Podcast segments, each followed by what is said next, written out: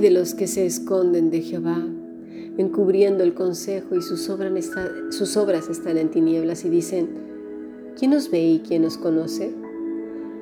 Estamos en la era del Internet, en una era maravillosa, ¿verdad? A través de las telecomunicaciones.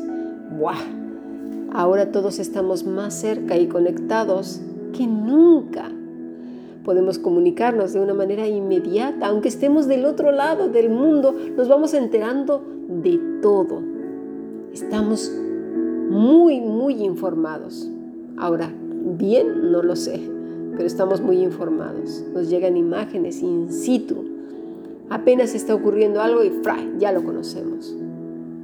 Pero, ¿quién se hubiera imaginado que la web, la red, se iba a convertir en una bestia de muchas cabezas.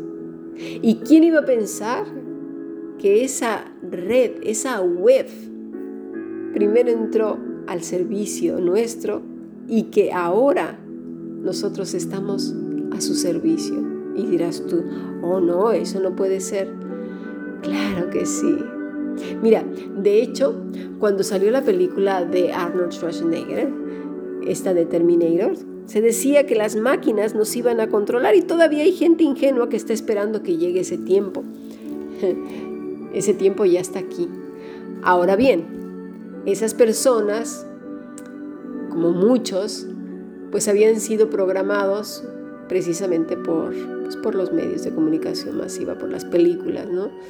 eso se llama predicción proyectiva, o proyección, perdón, predictiva. Quiere decir que nos preparan para recibir cosas en un futuro, pero no precisamente esas, sino de otra manera. Es decir, como se dice el dicho, la misma gata pero revolcada. Nada más que el de las películas es exagerada para que cuando venga la realidad entre muy sutil, como un perfume suave. Pero te quedas en un estado de perplejidad porque lo que estás esperando pues es precisamente aquello mágico y grandioso. La realidad es que las máquinas ya nos están gobernando hoy y ya pueden emitir un juicio hacia ti y hacia mí. Si lo que estamos diciendo está de acuerdo o no al sistema, porque como ya lo vimos en, en podcast anteriores, se pretende con esta deconstrucción humana instaurar una ley universal, un, un, idioma universal, una religión universal que ya está en marcha. No es que va a venir en un futuro, ¿eh? No, no, no, ya está y te lo voy a demostrar. Mira, nos ha mostrado su poder esta bestia de una manera increíble y fue derrocando al hombre más poderoso de la tierra. ¿Sabes quién fue? Donald Trump. Twitter le quitó, le canceló su cuenta y lo censuró. ¿Cuándo se había visto eso? ¿Por qué? Porque los algoritmos de Twitter Dijeron, este hombre se está saltando la ley y lo censuraron. A partir de ese entonces fue un guiño a toda la humanidad de que ya estábamos bajo su control y su poder. Y vas a decir, eso no es cierto. claro que sí. Di cosas que estén en contra del sistema en los medios de difusión más conocidos y ya verás cómo te lo censuran. ¿Y quién crees que te lo censura? Una gente, una persona que está viendo tu mensaje? ¿Crees que para solo para ti, para mí hay un ser humano detrás de esas mega ordenadores? No, son algoritmos, bots, chat trolls. No voy a usar más tecnicismos, pero nos quedaremos con estos tres. Están en la red, están en el, en el ciberespacio y estos son los que deciden si lo que has dicho está de acuerdo a lo permitido en el sistema. Son algoritmos que registran tu conversación, lo que vas diciendo, lo que estás cantando, y ellos son los que te censuran. No les puedes ganar la batalla. No hay manera.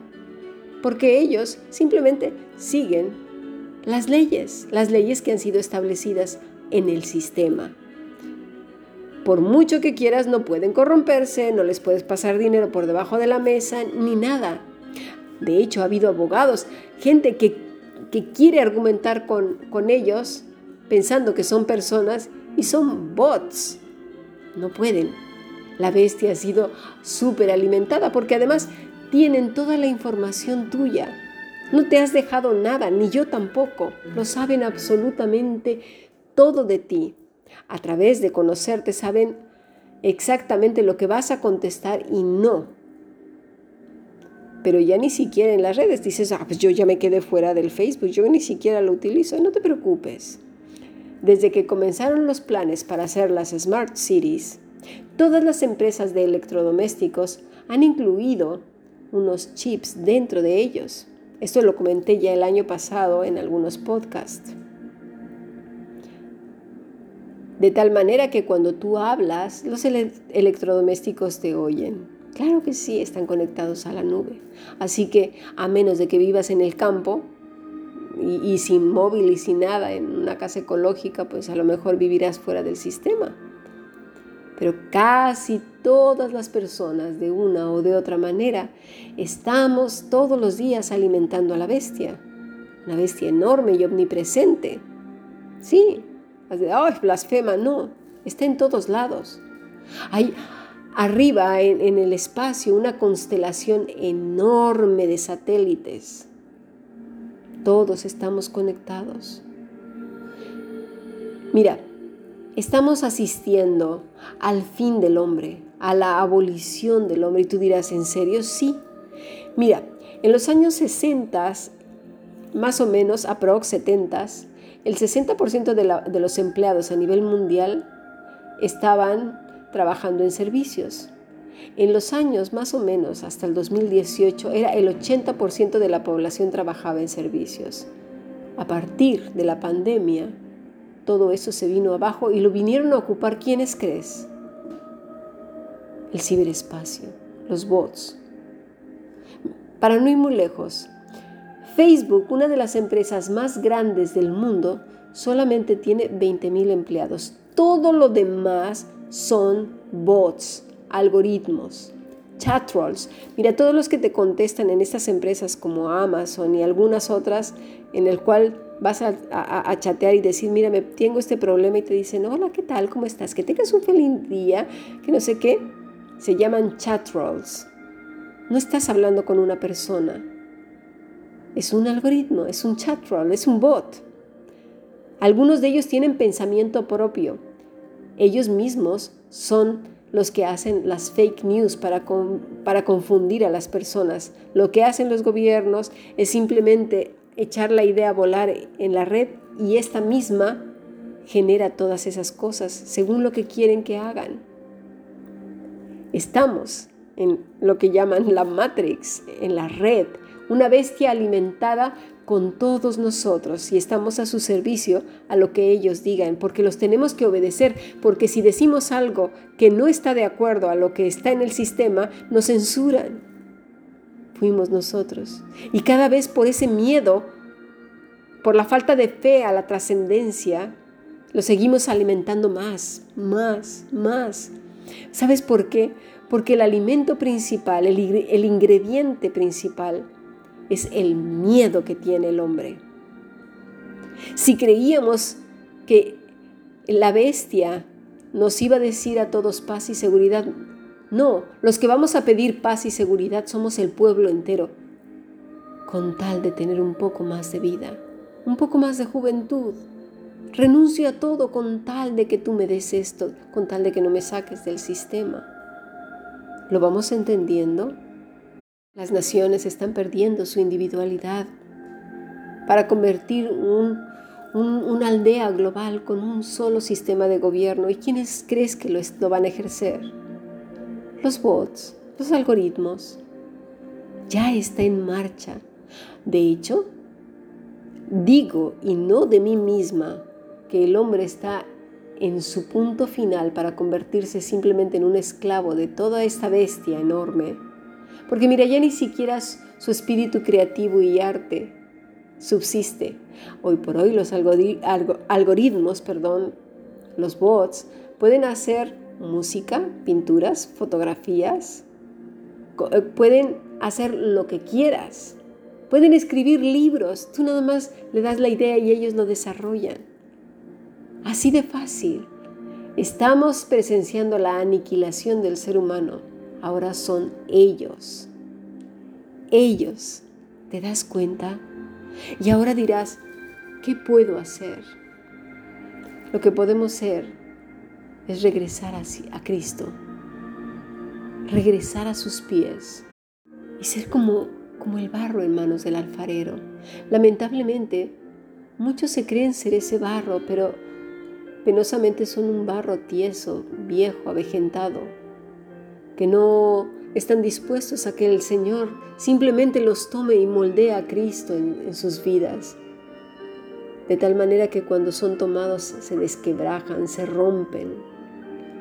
No, esto no me gusta, no lo quiero y vuelven otra vez a sus raíces, a lo que tenían, a la inmediatez, al poco sufrimiento, al no quiero, esto no me gusta. Dios permita que seamos esa masa flexible, bañada del agua que es Cristo, la vida eterna, el agua de vida eterna, bien mezclada entre los dedos del alfarero, formando a Cristo en nuestras vidas. Eso es lo que necesitamos.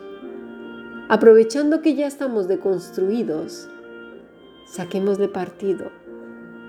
Pero para poder ser construidos, no nuevamente, porque ya venimos de generaciones y generaciones deconstruidas, no, para ser construidos necesitamos nacer de nuevo y pedirle al Señor Construye, haz a Cristo en mi vida, moldéalo.